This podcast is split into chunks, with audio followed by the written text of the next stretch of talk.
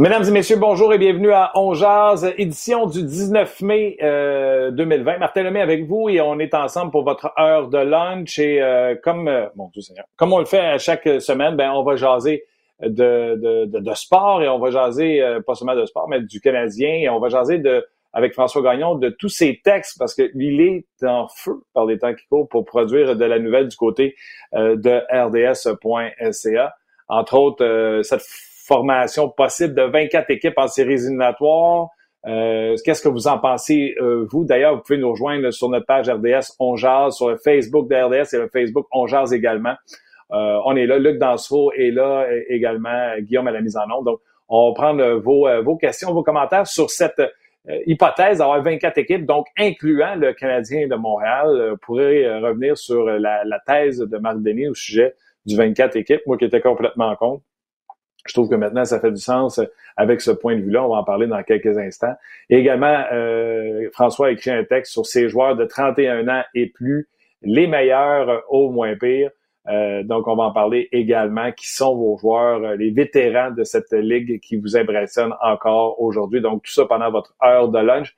J'espère que vous allez apprécier. François Gagnon, salut! Salut, salut! Comment ça va? Ben, ça va, ça va, ça va, ça va bien. Ça va bien. Je suis pas si en feu que ça, honnêtement, même que des fois, je me sens inutile. J'essaie de trouver des choses. Euh, je regarde ce qui se passe du côté de la Ligue nationale. Euh, je laisse à mon collègue Pierre Lebrun le soin de nous informer là-dessus. Tu sais, quand tu n'as pas de chance de gagner, tu te bats pas contre quelqu'un. Alors, euh, avec les, les, contacts que Pierre a du côté des bureaux de la Ligue nationale, je m'assure d'avoir des, des petites discussions à droite et à gauche, mais c'est clair que l'information passe davantage du côté de, de Pierre Lebrun. Alors, je fais comme tout le monde, je surveille qu'est-ce qui me souligne, qu'est-ce qui écrit, J'allais dire, je surveille qu'est-ce qu'il tweet, mais je peux pas.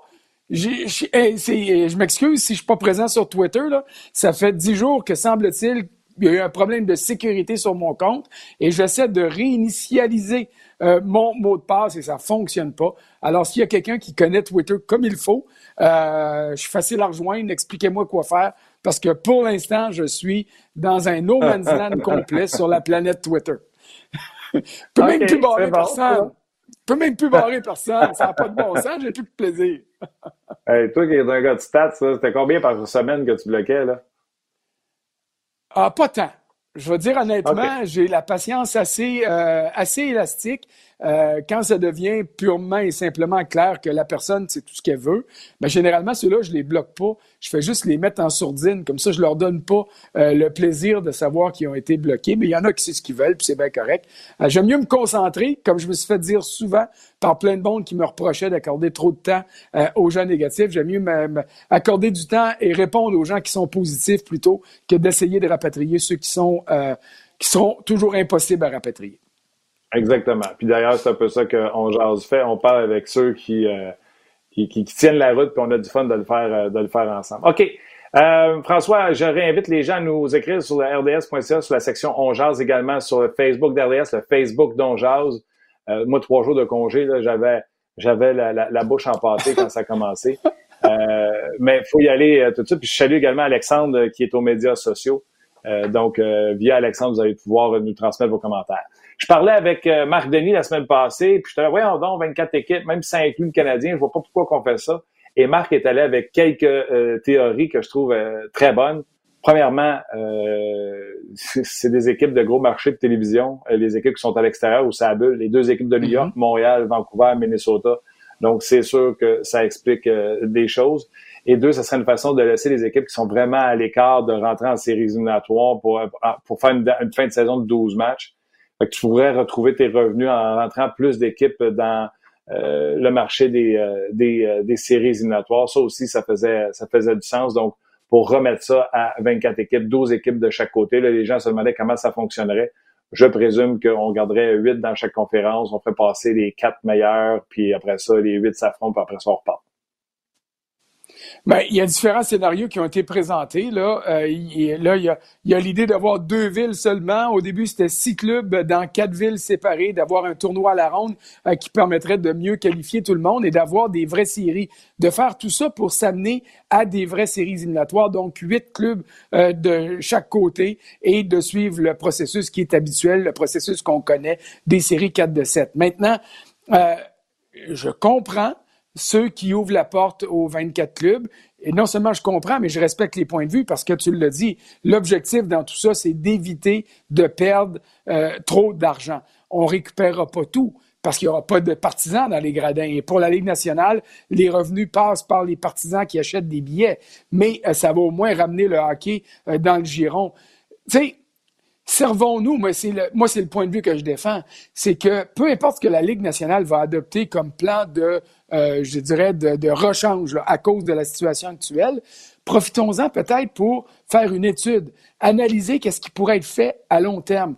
Parce qu'on le sait, c'est pas facile d'accéder aux séries éliminatoires, c'est pas facile euh, d'être un des huit clubs par association euh, qui accèdent aux séries. On commençait à parler, à élargir les cadres des séries éliminatoires. Et si on décidait de se rendre à 20 clubs, pourquoi pas l'essayer maintenant? alors, profitons de cette situation-là pourquoi aller de 20 à 24? Tu l'as dit, Montréal est là, Chicago est là, les Rangers de New York sont là. Ça ouvre la porte à des revenus publicitaires pour les diffuseurs qui vont être très heureux euh, s'ils sont en mesure de présenter du hockey. Mais pour moi, on devrait aller au-delà de ça. On devrait maximiser euh, les scénarios qu'on va utiliser si ça fonctionne. Parce qu'il faut encore obtenir l'aval des joueurs et ça, il n'est pas clair que ça va être obtenu du côté de la Ligue nationale. Oui, mais l'aval des joueurs, François, ça passe par le cash. Et moi, ce qu'on me dit, c'est que oh l'escroc pour cette année, c'était 35% si jamais on ne jouait plus de matchs en saison régulière. Ça veut dire quasiment la moitié de leur paye. Donc, d'après moi, peut-être que certains d'entre eux qui avaient pris position hmm. vont peut-être changer d'idée de voir la moitié de leur cash partir. C'est pour ça que ça va être grandement négocié. Puis ça, on en parle depuis le début de, la, pause. On a fait des émissions là-dessus ensemble. J'ai écrit des textes mm-hmm. là-dessus. Et c'est la raison pour laquelle les joueurs n'ont toujours pas encaissé leur dernier chèque de paye, parce que ce chèque-là pourrait être remis en entier euh, à la Ligue nationale afin de servir de premier paiement euh, des retenues en fiducie qui seront effectuées l'an prochain, ou pour employer le terme anglophone, en escrow. Oui, d'ailleurs, les joueurs, ça, ils ont dit qu'ils prenaient pas. Là, j'ai, euh, mais moi, j'ai des insiders. J'ai Jérémy euh, sur notre page qui dit euh, un agent de joueur a dit ce matin qu'il y aurait une grosse annonce de fête aujourd'hui, donc stand-by là-dessus. Et on a Olivier qui lui dit rest in peace au compte Twitter de François Gagnon. Fait qu'on commence avec ça aujourd'hui sur, sur les médias sociaux. L'autre point qui est intéressant, François, si on rentre 24 équipes, il n'y aura pas d'ambiguïté sur Ah, les Rangers étaient sur une poussée irrésistible, puis là, t'es coupes au moment où ils auraient pu euh, concrétiser leur chose. Là, tu prends tout le monde qui avait une moindre chance d'y aller, t'aimais, tu les Pingouins, mettons, commenceraient contre les Canadiens, les Pingouins ont fini plus haut que les Canadiens, devraient avoir le edge sur le Canadien de Montréal, mais il y aura certainement quand même des surprises. Oui, et moi, ce que j'aime pas dans ce scénario-là, bien que je le comprenne, puis bien que je vais l'accepter quand ça va arriver, parce que c'est clair que ça va arriver, euh, ce que j'aime pas, c'est que ça ouvre la porte à des situations qui euh, euh, récompenseront pas des clubs qui méritent d'être récompensés. Je m'explique là-dessus. Le Canadien peut arriver en première ronde le Canadien a eu une mauvaise saison. Le Canadien a joué en deçà des attentes.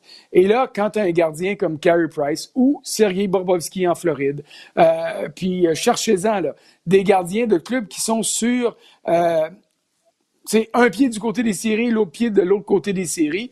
Ces gars-là peuvent euh, arriver puis être en mesure de tout changer par des performances et de racheter une saison qui était décevante et de sortir des clubs qui avaient trouvé le moyen de respecter euh, leur stratégie, qui avaient travaillé d'arrache-pied, qui avaient composé avec les blessures pour être là. Et là, ben, soudainement, on va les sortir de là. Euh, je comprends que ça va être intéressant. Je comprends que les partisans du Canadien vont nous dire Hey, si Montréal se rentre en série, si Montréal gagne une ronde, deux rondes, ben finalement, peut-être que ça va prouver euh, qu'ils sont pas aussi mauvais qu'on le croit. Ben, euh, ça, ça reste à voir. Euh, j'ai hâte de voir ce qui arriverait entre, disons, les Panthers de la Floride et les Maple Leafs de Toronto, qui auraient normalement dû être au coude à coude depuis plus longtemps encore. Et ça aurait été le cas si les, les Panthers avaient pas je te dirais, trébuché après la pause du match des étoiles. D'ailleurs, euh, Joël Kenville en a parlé avec moi ça plus tôt cette semaine euh, quand je l'ai joint pour euh, écrire un texte sur le départ des Nordiques de Québec, départ qu'il a vécu après sa première saison à titre d'entraîneur adjoint des Nordiques. Mais il n'y a pas juste du positif, il n'y a pas juste du négatif non plus, et je dois comprendre, puis me rallier à la majorité en disant, hey, on va avoir du hockey, trouvons une manière d'y arriver, peu importe les problèmes, peu importe les défauts euh, du plan qui sera adopté. OK, plusieurs personnes euh, parlent, euh, posent la même question.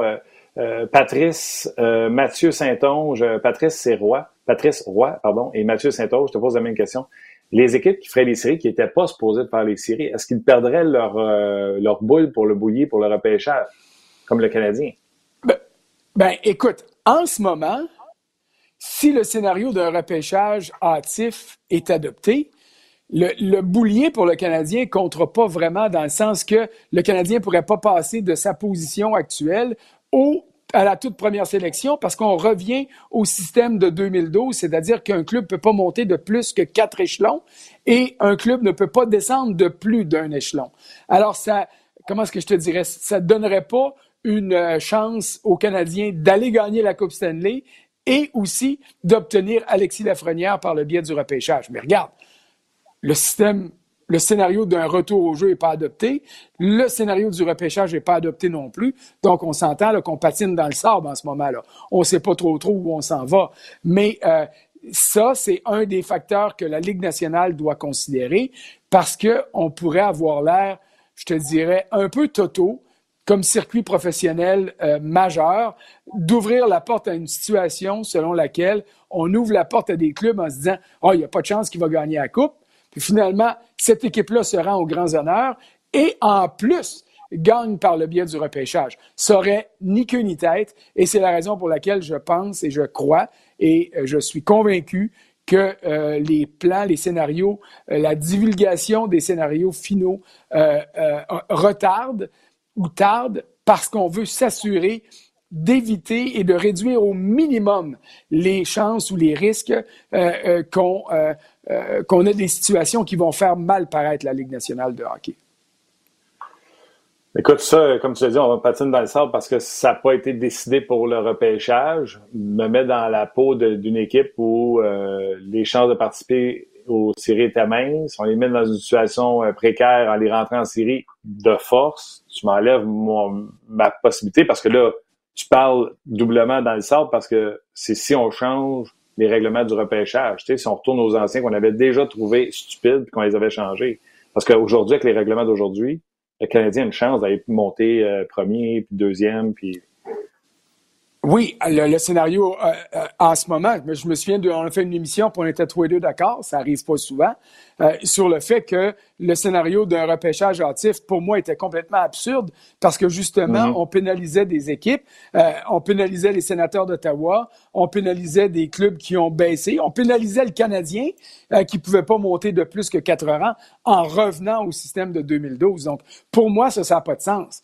Mais euh, je vais attendre de voir qu'est-ce que la Ligue nationale va décider. Souviens-toi qu'il y a deux semaines, euh, ceux, les collègues qui sont près, près de Bill Daly, de Gary Bettman et des, des hautes instances de la Ligue nationale disaient c'est une question de jour avant qu'on annonce ça. Ça fait deux semaines de ça et, c'est clair que euh, les, je te dirais, les commentaires négatifs, les réactions négatives qui ont dépeint des situations où la Ligue aurait euh, pu mal paraître ont certainement contribué à avoir un peu plus de prudence avant d'adopter le scénario euh, d'un repêchage hâtif. Mais encore là, ça ne veut pas dire que ça n'arrivera pas en juin puis qu'ils n'auront pas amélioré la situation. Mais j'ai bien hâte de voir où on va euh, s'en aller, tant du côté du repêchage que du côté de la saison. Mais personnellement, je le répète, s'il est pour ne pas avoir de match de saison régulière en octobre, en novembre et peut-être en décembre parce que les partisans ne seront pas acceptés dans les amphithéâtres, ben retardons tout ce processus-là euh, pour le faire à l'automne dans une saison de hockey au lieu de essayer de trouver une façon d'attirer l'attention euh, pendant la période estivale alors que ici euh, au Canada, au Québec particulièrement, c'est pas extraordinaire parce que avec le printemps qu'on a eu, quand il va se mettre à faire beau, on va vouloir en profiter. Oui, les décisions qui ont été euh, remises à plus tard, ce serait intéressant de, de voir euh, la, suite des choses pour euh, la Ligue nationale de hockey. Crois-tu que, puis on va parler pour nous autres, à RDS, crois-tu que le Canadien revient et le trafic revient ou, mettons, ça revient au mois d'août, les gens vont être déconnectés? C'est une, euh, c'est une excellente question. J'ai hâte de voir les réactions. Euh, notre collègue Luc Gélina avait une entrevue puis un texte sur rds.ca avec Martin Brodeur qui disait Écoute, je m'ennuie tellement du sport que j'ai regardé les courses NASCAR pour la première fois de ma vie en fin de semaine. Alors, alors tu vois qu'il y a un, grand vide à combler. Euh, et c'est la raison ou une des raisons pour laquelle euh, la Ligue nationale voudrait revenir rapidement euh, euh, pour combler ce grand vide-là avec le baseball majeur qui va reprendre peut-être. Et moi, quand je dis retardons à l'automne dans une saison qui est plus hockey, ben il n'y a rien qui nous dit qu'au mois de septembre ou au mois d'octobre, on n'aura pas une recrudescence euh, de la pandémie, puis qu'il ne faudra pas à ce moment-là composer avec un recul euh, dans les mesures de sécurité. Donc, il n'y a pas de scénario qui est parfait. Il n'y a pas de boule de cristal qui nous dit exactement voici le chemin à suivre et c'est celui euh, qui nous amènera pas dans un cul-de-sac. il reste que la prudence demeure de mise partout et j'ai très hâte de voir ce qui va arriver parce que, écoute, là, on adopte un scénario ou un autre, peu importe. Le hockey, les camps d'entraînement reprennent au début du mois d'août euh, ou à la fin du mois de juillet. La compétition reprend au milieu du mois d'août. On continue, on continue. On regroupe des équipes dans deux villes ou dans quatre villes. Tout ça, ça commence. Trois matchs par jour devant des estrades vides. Tout le monde est content. Après trois jours, boum, tu as cinq joueurs qui sont euh, euh, infectés par la COVID-19. Tu fais quoi, là? Tu sais, alors, euh, euh, je ne peux pas croire que du côté de New York et du côté euh, des 31 propriétaires de la Ligue nationale, on ne songe pas à un scénario catastrophe en se disant, hey, avant d'accélérer trop vite, avant de suivre ce que Donald Trump essaye de faire, peut-être qu'il faudrait écouter les scientifiques, ceux qui connaissent ça vraiment, et afficher un semblant de, ou à tout le moins, un semblant de prudence. OK, ce sera un dossier à suivre. Euh, j'ai l'impression que tout le monde a hâte de voir ce sera quoi. Puis euh, même si les Canadiens entrent en série euh, par la porte d'en arrière, puis avouons-le, c'est la porte d'en arrière. Je suis pas mal sûr que tous les gens seraient bien contents devant leur, leur écran de télévision. 12 équipes dans un amphithéâtre, 12 équipes dans l'autre, on fait des séries, des, des gens en quarantaine, c'est pas l'idéal, mais ce sera des ce sera des ajustements, mais je suis convaincu, en tout cas moi, je serai fidèle au poste pour voir ce qui se passe sur la patinoire. Ah, mais écoute, c'est certain. Euh, puis on va avoir l'embarras du choix parce qu'il risque d'avoir quoi? Un match à 1 heure l'après-midi, un autre match à 4 heures, un autre match à, à 20 heures, un peu comme c'est le cas dans le cadre d'une Coupe du Monde, d'un championnat du monde ou des compétitions olympiques. Alors, euh, on pourra se gaver de hockey euh, si ça arrive et ce sera tant mieux. Euh, tout ce que j'espère, c'est que quand on va lancer ça, on ne sera pas obligé de désamorcer ce qu'on va avoir créé à cause d'une d'une infection ou d'une éclosion de, de virus du côté d'un vestiaire X, Y ou Z, puis qu'une équipe soit handicapée à ce moment-là, puis soit obligée de sortir de la compétition. Parce que si une équipe sort, ben toutes les autres vont suivre. Alors, c'est ça qui est difficile en ce moment. Puis, tu sais, nous autres, on règle ça simple. On jase depuis moi, on dit 24 équipes, 12 euh, dans mm-hmm. l'un, 12 dans l'autre. Parfait. Mettons, il y en a deux, trois, mettons, euh, COVID, deux, trois qui se tout ça. Là. Tes joueurs euh, club-école sont où? Sont-ils assis chez eux sur le divan? Sont-ils dans un Black Aces avec le grand club? Puis tu gardes plus de joueurs. Mettons, tu as 8, joueurs, mettons, de remplacement au cas. Ils ont tout ça à penser. Ils ont tout ça à penser avec les conséquences administratives que ça va dire, parce que disons là qu'on adopte le scénario de deux villes. Tu amènes 12 clubs. Bon, euh, est-ce que tu peux loger plus qu'une équipe par hôtel? Personnellement, je crois pas qu'ils prendraient cette chance-là. Donc, tu as besoin de 12 hôtels, tu loges les équipes, les joueurs ne vont pas manger au restaurant, mangent à l'hôtel. Euh, euh, tu fais quoi là? Tu désinfectes tout, tu, tu désinfectes les vestiaires. La logistique est, est impressionnante et monstrueuse euh, quand tu regardes tout ça. Est-ce que tu amènes des journalistes dans les amphithéâtres ou si tu les gardes à l'extérieur? Est-ce que tu limites la présence aux équipes de production? Fouille-moi sur la ben, série de mesures à prendre. Écoute, ça m'a fait sourire quand tu dit on les met dans 12 hôtels différents. Je ne sais pas dans quelle ville ils vont aller, mais d'après moi, euh, le Lightning va avoir le Marriott, puis euh, l'équipe qui rentre par la porte d'en arrière, comme le Canadien, va peut-être se ramasser au Super 8. Là. Ben, il y a quand même, il y a quand même assez d'hôtels à, Tampa Bay, mais c'est un exemple que tu soulèves. Il y a, il y a 15 ans, ça n'aurait pas été possible à Tampa, mais maintenant, euh, c'est, euh, ça serait possible parce que il y a pas juste le gros Marriott qui est là. Il y a, il y a d'autres chaînes qui ont euh, des établissements. Si tu vas plus vers le centre-ville, euh, tu as des hôtels qui sont disponibles également. Mais là, encore une fois, est-ce que les joueurs vont accepter de contrevenir euh, aux, euh, aux, paramètres de la convention collective qui dicte quel type d'hôtel à l'intérieur duquel les équipes doivent s'installer, surtout si on s'installe pour un mois et demi, deux mois? Tu sais, à ce niveau-là, tu n'accepteras pas d'aller au Super 8, comme tu as dit. Là. Euh, alors, euh, c'est... et non, non, mes excuses à tous, ceux qui travaillent au Super 8. Là, je ne veux pas dénigrer quoi que ce soit de ce côté-là. Ah non, moi je couche au Super 8. En plus, les enfants à trip, il y a une glissoire. Fait qu'il n'y a pas de trouble. Il y a une glissade et une piscine. Fait que les enfants sont heureux. Mais le, but n'était pas de descendre le Super 8, mais tu sais, moi je me souviens d'une phrase. Tu viens de parler d'hôtel, le, cuisinier sur place, euh, etc. Tout ce que tu parles, François, c'est des coups. Et Dana White, quand il a, euh, avant son gala de retour, il y a deux semaines, je l'ai eu, en, je l'ai entendu en entrevue dire les équipes, parce qu'ils ont demandé quel conseil tu peux donner aux équipes professionnelles qui vont essayer de faire comme toi? Il dit sortez le cash. Ça va coûter une fortune. Il dit ça nous coûte une fortune de tenir ces gars-là. Présentement, on parle pas juste du fait qu'il n'y a pas de spectateurs. Les tests, les hébergements, les, on sort du gros cash. Ben oui, puis euh, il, euh, dire, il voyage peut-être pas le dixième de personnes qui vont voyager. Tiens, prenons le 12 équipes euh, tu as dit les 23 joueurs. Mettons qu'on étend ça à 28. Euh, l'équipe d'entraîneurs, d'entraîneurs adjoints, de, spécialistes, de thérapeutes. Le Canadien voyage à presque 60 personnes. Alors, ça, ça va tout être payé par la Ligue. Puis chaque équipe, ça va être la même situation.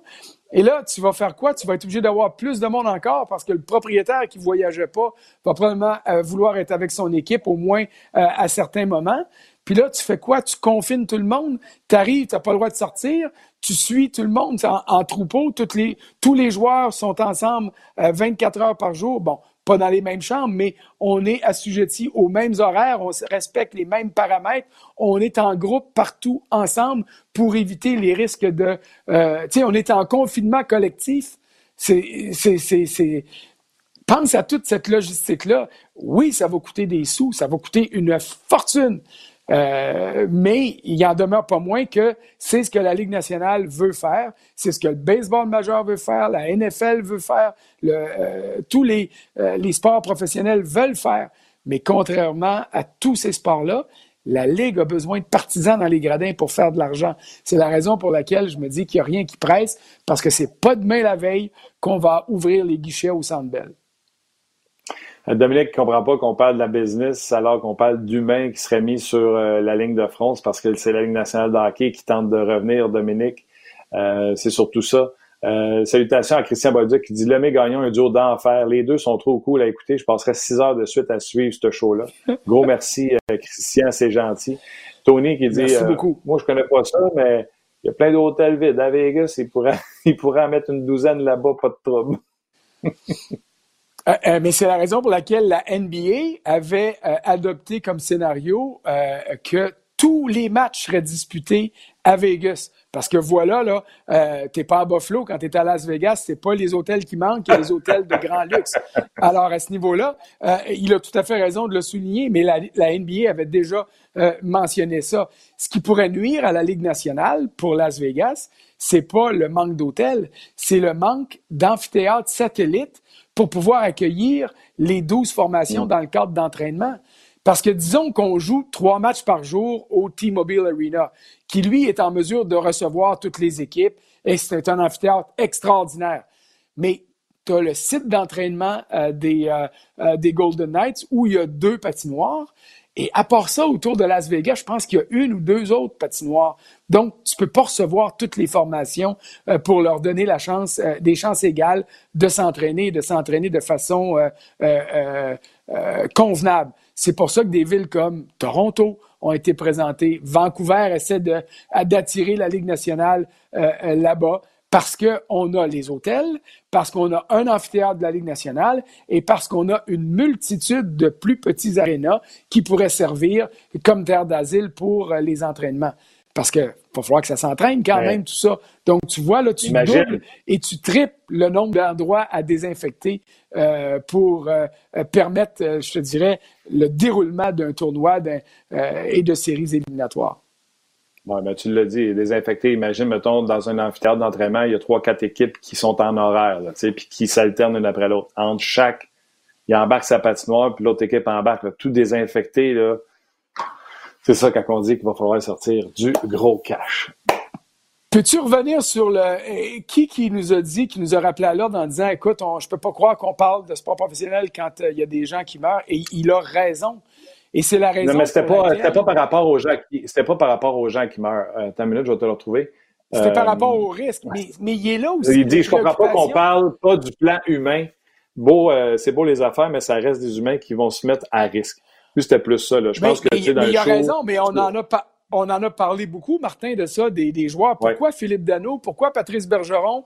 Euh, puis ils sont pas les seuls. On dit, hey, euh, ben, David Perron, pourquoi moi je veux, je veux pas me séparer de ma famille pendant trois mois? Ou inversement, je veux pas amener euh, ma femme et mes jeunes enfants dans une situation où est-ce que euh, leur sécurité sera pas optimale?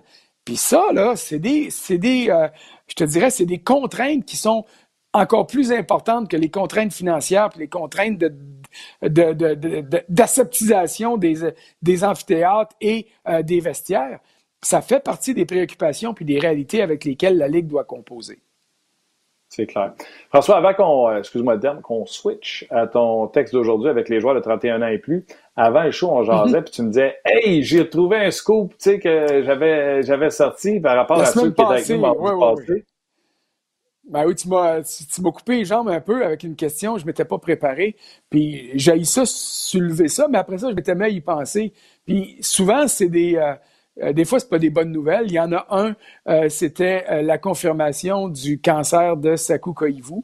Et, ça, ce scoop-là, ceux qui se souviendront, je travaillais au Soleil à ce moment-là, et ce qu'on appelle en jargon du métier le byline, donc le nom de l'auteur. Il y avait un deuxième nom qui s'était ajouté sous le mien, celui de mon patron à l'époque, Maurice Dumas, qui était celui qui avait eu, disons, le, le premier là, l'information selon laquelle vous souffrait d'un cancer. Après ça, il fallait faire les appels, puis débroussailler, puis défoncer des portes ouvertes, puis interpréter des silences, parce que tu rejoins quelqu'un, puis qui te dit euh, Je peux pas parler », ben ça veut dire quelque chose, ça. Alors, euh, ça, ça en avait été un. Et plus récemment, ben, la confirmation euh, de Tom Dundon à titre de propriétaire des Hurricanes de la Caroline. Et ça aussi, comme dans bien des situations, euh, c'est comme tomber du ciel parce que quelqu'un avec qui je travaille et que tu travailles avait eu une information, euh, puis me l'avait refilé en disant, écoute, je surveillerai ça parce que j'ai l'impression qu'on est pas mal plus proche de la fin du dossier que tu le crois euh, du côté de la Caroline. Et il avait eu grandement raison parce que une semaine ou dix jours plus tard, à la réunion des gouverneurs qui se déroulait à Pebble Beach, si ma mémoire ne me trompe pas, l'information avait été confirmée. Tu vois, on, en trouve des affaires quand on a un peu de temps. J'étais à poignée de course. Oui, oui, mais c'est ça. Euh, ça fait partie du, du scénario de l'émission. Exact. OK, on jase de tes joueurs 31 ans et plus. Puis là, on était dans le début de show, je faisais Coudon, Frank, comment t'as fait pour les sortir en 31 ans et plus? Tu sais, j'aurais eu peur d'en oublier. Euh, y a-tu 31, y a-tu 30? Y, a-tu assez vieux pour faire ma cote? Euh, alors, tu t'es exercé dans un exercice pas facile les 31 ans et plus, euh, ça couvre, euh, ça couvre large. Et les meilleurs, euh, mm. pour moi, je suis content que tu aies mis Sidney Crosby encore numéro un. Ben, écoute, pour moi, il y avait un duel entre Crosby et Ovechkin. c'est le cas depuis qu'ils sont rentrés dans la Ligue nationale tous les deux en même temps parce que Ovechkin avait été repêché à la veille de la saison annulée en 2004-2005 par le lockout. ils seront toujours face à face. Ovechkin sera toujours un meilleur marqueur de but, le meilleur de son époque, peut-être le meilleur de tous les temps s'il réussit à rejoindre euh, Wayne Gretzky. Mais au-delà de ça, pour moi, si je bâtis un club de hockey puis on me dit tu prends Crosby ou tu prends Ovechkin, je vais toujours prendre Crosby. J'ai toujours pris Crosby et je prendrai toujours Crosby euh, parce que pour moi, c'est un joueur qui est plus complet. Donc, euh, cette sélection-là, du 1 et 2, pour moi, était très facile. Comme les sélections 3 et 4 pour compléter le carré d'as, pour moi, ça allait de soi euh, que je donnais la troisième place à Evgeny Malkin. Et accusez-moi d'être trop patriote si vous voulez, mais Patrice Bergeron, chez les 31 ans et plus, pour moi, mérite de compléter le quatrième as.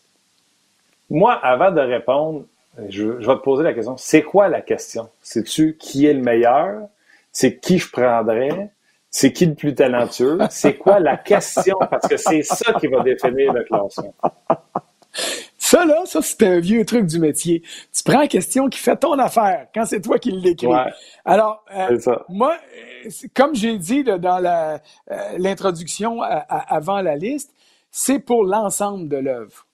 Euh, il y en a qui ont ralenti, mais avec tout ce qu'ils ont fait depuis le début de leur carrière, méritent d'être encore là. Je pense à David Krejci, qui est mon 20e choix. Il y en a qui ont trop ralenti, je suis probablement un des plus grands fans de Joe Thornton. Et j'aurais voulu faire une place à Joe Thornton sur cette liste-là, ne serait-ce que pour faire un pied de lait à la Ligue nationale qui l'a écarté de la liste des 100 meilleurs joueurs de l'histoire. Euh, mais Thornton a trop ralenti dans les deux, trois dernières années pour justifier sa place euh, en ce moment sur cette liste-là. Euh, donc, je prends un amalgame d'à peu près tout ce qui s'est fait et c'est sûr que si tu as 31, 32, 33 ans, tu as plus de chances que de rester euh, si tu es dans la fin trentaine ou même dans la quarantaine parce que j'ai gardé Zdeno Chara comme 15e sélection, si je ne me trompe pas, pour ce qu'il a fait, pour ce qu'il fait encore et pour ce qu'il fera peut-être euh, une ou deux saisons euh, malgré son âge. Alors pour moi, ça c'est phénoménal. Même chose pour euh, Mark Giordano. J'ai recalé un peu plus un gars comme Brent Burns parce qu'il y a beaucoup d'ancienneté, mais Burns, c'est dans les dernières saisons qui est devenu le joueur qu'il est devenu, la production offensive phénoménale, puis tout ça. Mais quand tu regardes l'ensemble de son œuvre, pour un défenseur, il est dans un, paramètre négatif au niveau du différentiel. Euh, donc, je l'ai placé certainement plus bas euh, que plusieurs amateurs vont le faire, puis je respecte ça. Et chez les défenseurs, mon premier, mon numéro un, euh, demeure chez Weber parmi les défenseurs qui sont âgés de 31 ans et plus.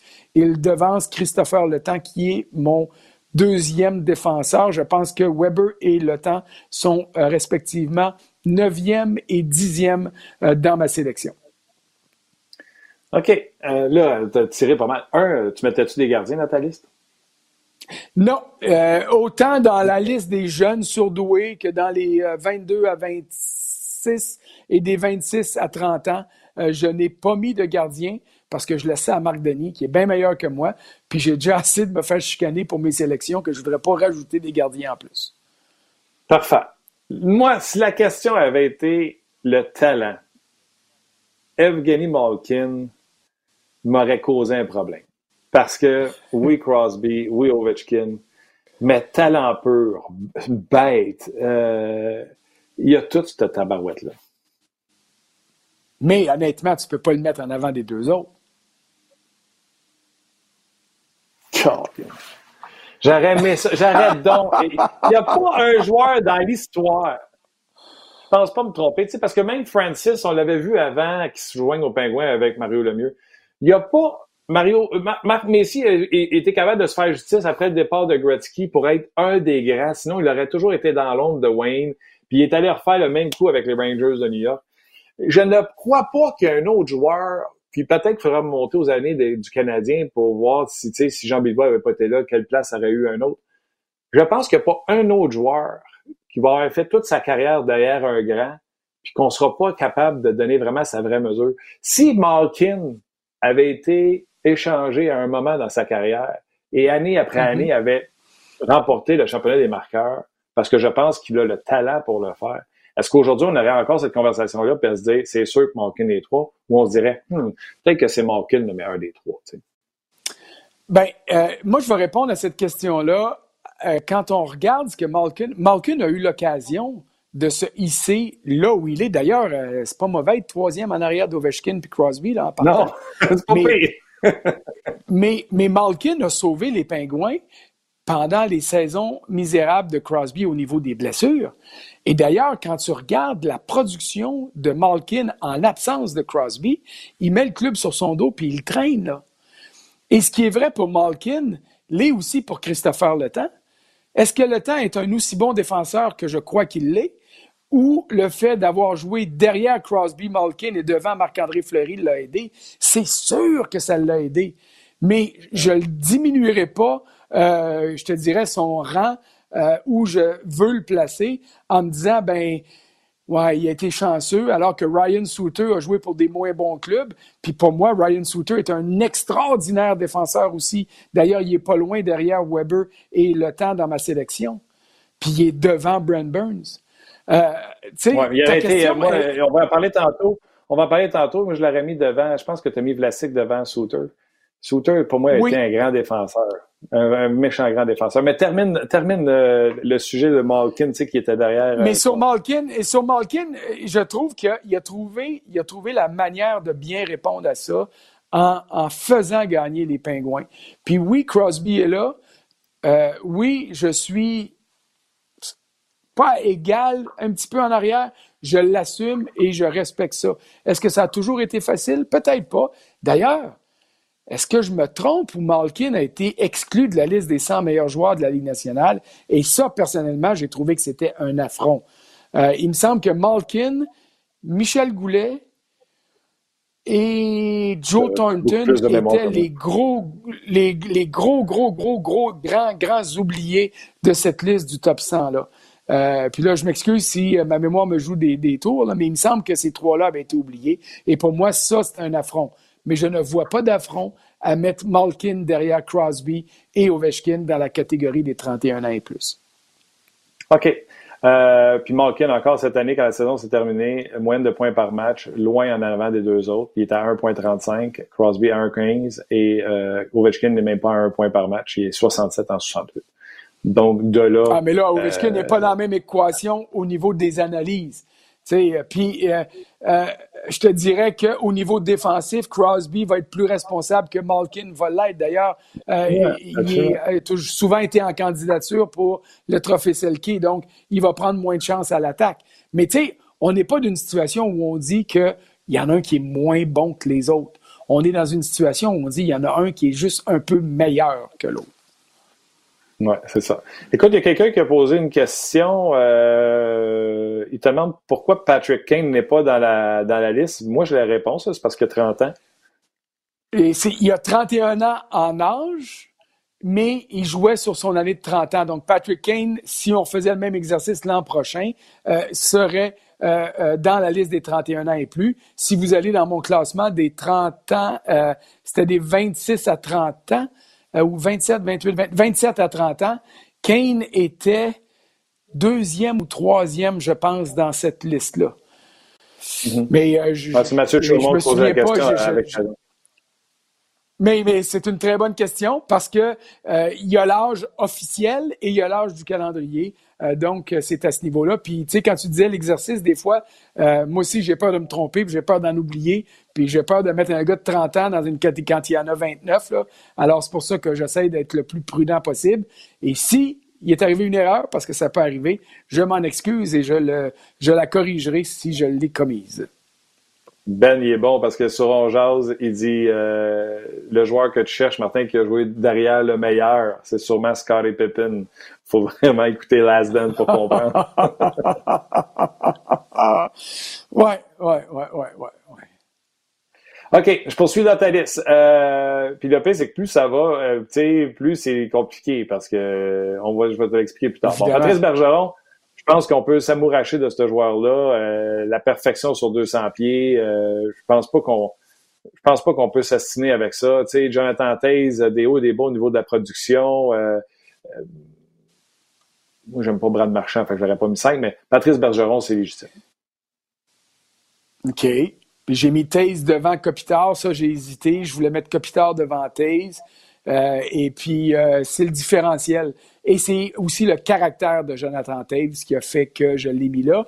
Et aussi, je dois dire, le fait que euh, avant que mon compte Twitter se gèle complètement, il y a eu une journée où est-ce que je me suis retrouvé, je pense que c'était à l'anniversaire de Jonathan Taves, les, Hawks avaient envoyé un gazouillis, puis j'avais retweeté ça en, disant que des Jonathan Taves, j'en prendrais 13 à la douzaine. et puis, il y a quelqu'un qui avait dit, dans le temps, oui, mais c'est plus vrai. Wow, minute, là. Il n'y a, a, pas 56 ans ou 57 comme celui qui vous parle, là. Il a juste 32 ans. il est encore bon. Et puis, il est encore capable, pas de traîner le club comme il l'a fait avec Patrick Kane, mais d'amener les autres qui vont prendre la relève et de concentrer ces, énergies-là pour refaire bientôt des Blackhawks euh, une formation gagnante dans la Ligue nationale. Moi, ça, j'en démarre pas. Et c'est peut-être pour ça que je me suis laissé attendrir puis que j'ai mis le Beauceron du Manitoba euh, devant Kopitar. Mais euh, si on... Je me chicanerai pas avec personne si quelqu'un me dit je mettrais Kopitar devant Taves. Mais tous ces joueurs de centre-là, Backstrom, Taze et Kopitar, je les aurais fait passer devant l'ailier Brad Marchand qui profite sans l'ombre d'un doute de Patrice Bergeron. Euh, bon, je ouais, mais il y a à mettre dedans. Je, je, ouais, mais, écoute, ben, je comprends, mais euh, il trouve le moyen de la mettre dedans. Et puis, c'est pas dans les filets déserts, tu sais. Euh, c'est, oui, il, il, profite de la présence de Bergeron et de David Pasternak. Je suis entièrement d'accord avec toi, mais il assume cette place-là. Il a reçu une place à l'aile gauche de Crosby et Bergeron à la Coupe du Monde en 2016 en cadeau. Mais il a déballé le cadeau puis il l'a assumé jusqu'au bout. Parce qu'honnêtement, là, quand tu regardes ce tournoi-là, peux-tu vraiment dire que Marchand a été moins bon que Crosby puis Bergeron? Pas vraiment. Il les a très bien complétés. Alors, c'est pas tout le monde qui est capable de faire ça. OK. Là, euh, peut-être que les gens pourraient sursauter parce que ton premier défenseur de cette liste-là, c'est chez Weber. Ouais. Il va falloir que tu défendes ta place parce que, premièrement, en termes de points, c'est pas là. Et à Montréal, le pauvre petit, il a sa banque de démigreurs. Euh, fait ah, que, il va falloir que tu défendes. Ben, je vais le défendre. En fait, point, il n'est pas là. Il est en avant de tous les autres pour ses points en carrière. C'est. En, en, carrière en carrière, les buts, euh, tu sais, il n'y a pas juste maintenant, là, c'est ce que je disais, il y a l'ensemble de l'œuvre. Est-ce que, est-ce que Weber a ralenti au niveau du coup de patin? Entièrement d'accord. Euh, mais il est encore solide. Je pense que la phrase que j'ai écrite, là, il y a toujours le même aplomb autour de son gardien de but, puis il y a toujours le même plomb à la ligne bleue adverse. Ça, c'est des qualités que euh, pas beaucoup de défenseurs ont au sein de cette liste-là. Est-ce que c'est encore le Man Mountain le défenseur numéro un d'équipe Canada euh, dans toutes les compétitions internationales? Je pense pas. D'ailleurs, quand j'ai fait mon club d'équipe nationale Canada, si on s'en allait aux Jeux olympiques là, maintenant, Weber serait pas dessus parce que devant Weber au niveau de l'âge, euh, il y en a qui sont à mes yeux supérieurs. Et j'ai gardé Drew Doughty dans mon équipe étoile du Canada. J'ai sorti Brent Burns. J'ai sorti chez Weber. Mais chez les 31 ans et plus, puis j'avais sorti Christopher Le Temps aussi. Mais chez les 31 ans et plus, je considère que Weber est encore le plus efficace globalement. Euh, euh, le temps est pas loin derrière et je pense que j'ai mis Vlasic après ça et Ryan Souter. Ouais. Et puis, j'ai mis quelqu'un avant Brent Burns. Ou, non, ou j'ai mis Brent Burns puis Mark Jordan. Je ne me souviens pas exactement. Chara après. Les défenseurs, ouais, défenseurs, je les ai devant moi. C'est Shea Weber. Euh, c'est le temps. Après ça, tu as mis Vlasic, Souter. Je t'ai dit que Souter, euh, j'aurais placé en avant de Marc-Edouard Vlasic. Puis je me euh, chicanerai pas avec toi pour ça. Ouais, mais je pense qu'il y a une aussi grande efficacité défensive, mobilité, mais il y a un peu plus d'aplomb pour transporter puis une bonne première passe. Ton cinquième, c'est Chara devant Burns et Giordano dans l'ordre. C'est sûr que si on prend l'ensemble de la carrière, euh, je, ne sais pas, euh, Colin, faudrait que je prenne plus que cinq minutes pour y penser parce que ça me tortille. parce que, tu sais, dans le hockey, c'est parce que le début de chez Weber, c'est, comme tu dis, c'est le mammouth, c'est, c'est le, le, gars qui est incontournable. Mais le hockey a tellement changé, puis il est tellement à côté du hockey d'aujourd'hui, tandis qu'un Le Temps, un Souter demeure, était et demeure aujourd'hui des défenseurs actuels. Euh, le temps a certainement plus de mobilité, puis le temps a cette euh, capacité-là, la phrase que j'ai écrite, c'est que c'est encore un des rares à être capable de prendre des chances puis à jongler entre la défensive puis l'offensive sans mettre son club trop trop dans le trouble. Euh, ce que mm-hmm. Brent Burns est plus capable de faire quand il se compromet à l'attaque, il met son équipe dans le trouble. Ce que Eric Carlson fait bien trop souvent à San Jose aussi. Ce que Piquet Souban malheureusement est devenu euh, au New Jersey peut-être parce que l'équipe est moins bonne, puis je lance pas des, euh, des roches à Souban là-dedans, mais le temps dans cette catégorie des défenseurs euh, qui aiment se porter à l'attaque est peut-être celui qui est le plus en mesure de revenir. Mais Weber, en fait d'assurance, en fait de prestance dans son territoire, euh, pour moi, est encore capable de bien protéger son gardien de but ou ses gardiens de but, puis ça demeure la première job d'un défenseur. Oui, non, c'est clair. Et au niveau du Sherwood, il n'est pas pire. Euh, défenseur que tu as laissé de côté, et euh, certainement avec raison, mais que, tu sais, encore, euh, chaque année, c'est un, une manufacture de points. Keith Yandel. Oui, mais j'aime pas défensivement. Celui qui m'a titillé un peu, c'est Matt Niskanen, qui est un différentiel de positif de 145, 146 en carrière, je pense. Mm-hmm. Mm-hmm. Euh, lui, ça m'a titillé un petit peu. Puis c'est peut-être parce que c'était l'image du gars, il a toujours été un peu euh, euh, effacé. mais généralement, c'est ces joueurs-là que j'aime sortir. mais est-ce que je sors Krejci pour mettre Niskanen? Krejci, écoute, je vais te le dire, j'ai un faible pour lui. il a joué avec les Olympiques de Hull. Tu peux sortir le gars de Hull, mais tu sortiras pas Hull du gars. Excuse-moi. ah ouais, c'est ça. Puis il sera peut-être plus là l'année prochaine. Fait que c'est pour ça. OK. Claude Giroux, je suis content que tu l'aies mis dans une bonne place. Euh, Paul Stachny, euh, écoute, ça là, c'est un underachiever solide. Euh, il est quand même au 16e rang pour toi. Ce gars-là, on pense tout le temps que c'est un gars d'un point par match. Sévère. Hey, mais il c'est un gars de 40-50 points par année, alors qu'on a tout le temps dans notre tête, dans notre perception, que c'est un gars d'un point par match. Euh, ouais, non, il n'y a pas un point par match, mais. Non, non, il est loin. Oui, mais j'ai, j'ai pas mes chiffres devant moi, là, mais je pense qu'il y a quelque chose comme 780, 796 points. En tout cas, il est sur le bord de 800 points en, en 950 parties. Là. Puis c'était pas mal tous dans une catégorie qui était semblable, les Blake Wheeler, euh, Paul Stachny, euh, des, des, des, joueurs de cette trentaine en 945 en 945. J'étais pas loin. J'étais pas loin. Euh, j'étais dyslexique un peu, là, mais, mais, mais c'est l'ensemble de l'œuvre. Ça demeure un gars qui. Est-ce qu'il aurait pu en donner plus? Peut-être. Est-ce que c'est un gars qui se contente peut-être de passer? C'est pas Peter Stachny, là, on va se le dire. Puis euh, il n'y a pas de place qui l'attend au temple de la renommée, mais je crois qu'il défend sa 16e position euh, sur mon top 20. Tu sais, en termes de points, Stastny a eu des saisons 70 points au début avec Colorado, puis c'est plus ce que c'était, et pour moi, n'est plus un game changer. Un gars comme TJ Oshie, qui a un rôle différent de Stastny, est venu ajouter à Washington ce qui manquait pour qu'il gagne cette Coupe Stanley. C'est un gars qui est régulier dans son, je sais pas, 55, 60 points. C'est un gars qui, au niveau leadership, c'est pour moi, Oshie, dans le hockey, était plus un game changer pour les Capitals que Stesny partout où il est passé. Euh, et si tu regardes la dernière phrase, Oshie faisait partie de mes euh, des joueurs avec lesquels j'ai composé pour euh, avant de faire ma sélection. Mais tu vois, tu aurais mis Oshie devant Stachny, qui est mon 16e, donc tu n'aurais même pas attendu. j'ai pensé à David, j'ai pensé à David Perron aussi. alors, à, ce niveau-là, il fallait déterminer qu'est-ce qui était possible. Pourquoi David? Hein, j'avais oublié de débrancher mon téléphone. C'est pas grave, OK. C'est pas grave. Ils vont se tanner à m'emmener.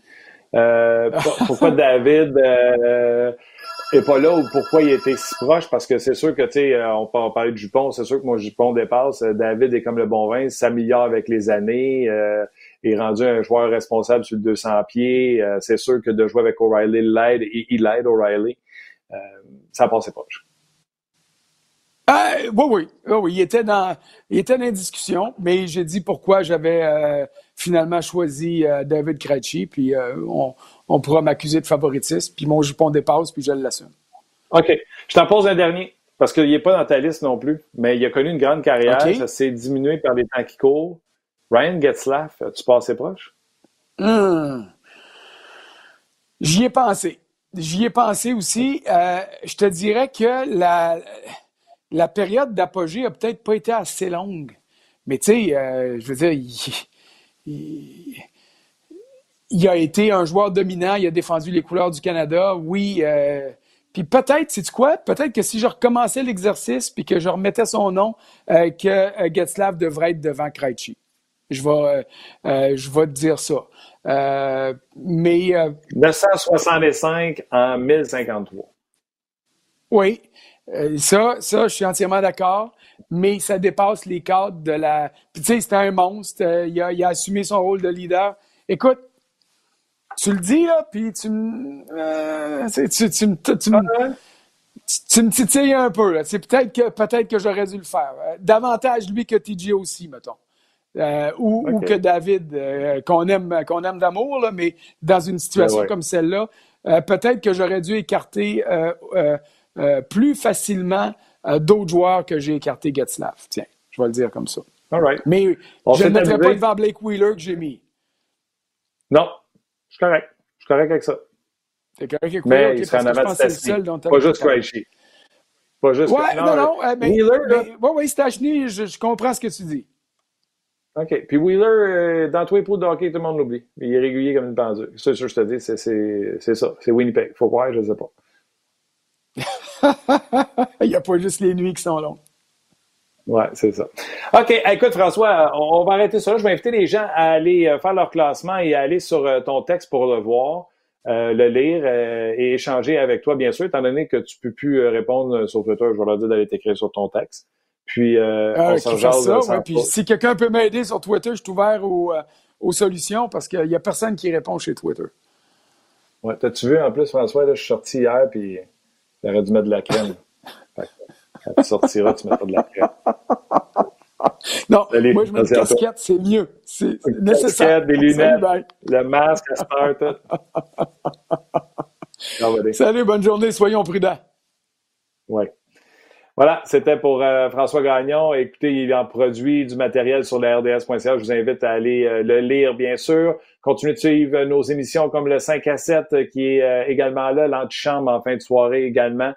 Euh, bravo à tous les gens d'RDS qui travaillent d'arrache-pied pour, euh, dans ce temps de confinement, ces temps difficiles de, produire des émissions.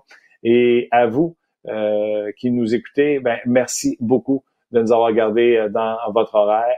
Un gros bonjour à tous ceux qui sont sur la, ligne de fond, la ligne de front devant, que ce soit l'épicerie, la pharmacie, les médecins, les infirmières, les préposés, bien sûr, bénéficiaires qu'on en parle beaucoup. Donc, euh, merci beaucoup de tout le travail que vous faites. Moi, je vous dis euh, bonjour, puis on se revoit demain pour une autre édition de On.